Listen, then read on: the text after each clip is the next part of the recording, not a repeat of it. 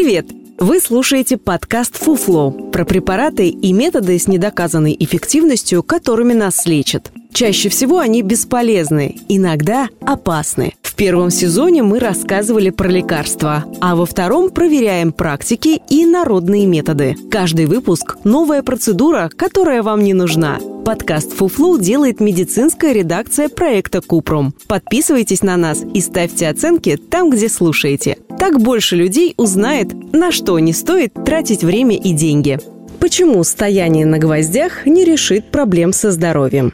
В этом выпуске говорим про стояние на гвоздях. Производители досок с гвоздями или по-другому досок садху говорят, что гвоздистояние укрепляет здоровье и иммунитет, стимулирует и гармонизирует общее состояние внутренних органов и организма в целом, способствует выведению токсинов, нормализует кровяное давление, ускоряет метаболизм.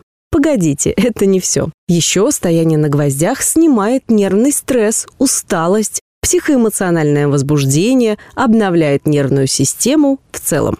Помогает справиться с кризисными состояниями. Варианты обещаний отличаются в зависимости от фантазии того, кто доску советует. Гвозди могут облегчить хроническую боль в спине, вылечить варикоз, бессонницу, ну и в качестве вишенки на торте гвозди раскрепощают и заряжают на успех. Стояние на гвоздях является разновидностью иглоукалывания, формы альтернативной медицины, когда под кожу вводят тонкие иглы. В последние несколько лет гвозди стали почти такими же модными в России, как акупунктурные коврики.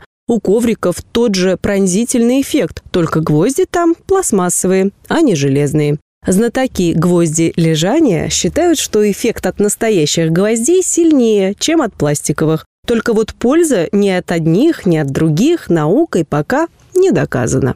Впрочем, вреда от досок и ковриков тоже никакого. Стоять и лежать на гвоздях, хоть и больно с непривычки, но кожу проткнуть шансов мало, поскольку вес тела на доске распределяется равномерно. По крайней мере, в СМИ новости о травмах из-за гвоздистояния не всплывали. Как и коврики с досками, само иглоукалывание не лечит почти ничего. Эксперты Кокрейновского сотрудничества Международной некоммерческой организации, изучающей эффективность методов лечения при помощи доказательной медицины, считают, что любое улучшение в результате применения иглоукалывания не более чем эффект плацебо. Хоть и с оговоркой, Кокрейновское сотрудничество признает, что иглоукалывание может помочь при эпизодической мигрени. Авторы обзора 2016 года пишут, что небольшой эффект по сравнению с фикцией все же есть. А вот при болях в пояснице иголки вряд ли помогут, при бессоннице тоже. Американский институт альтернативной медицины говорит, что иглоукалывание может облегчить тревогу и симптомы депрессии, а также просто поднять настроение. Все потому, что иголки помогают вырабатывать эндорфины, гормоны, которые вызывают приятные ощущения. Что ж, хорошее настроение – это уже немало. Стоить оно будет примерно 3000 рублей.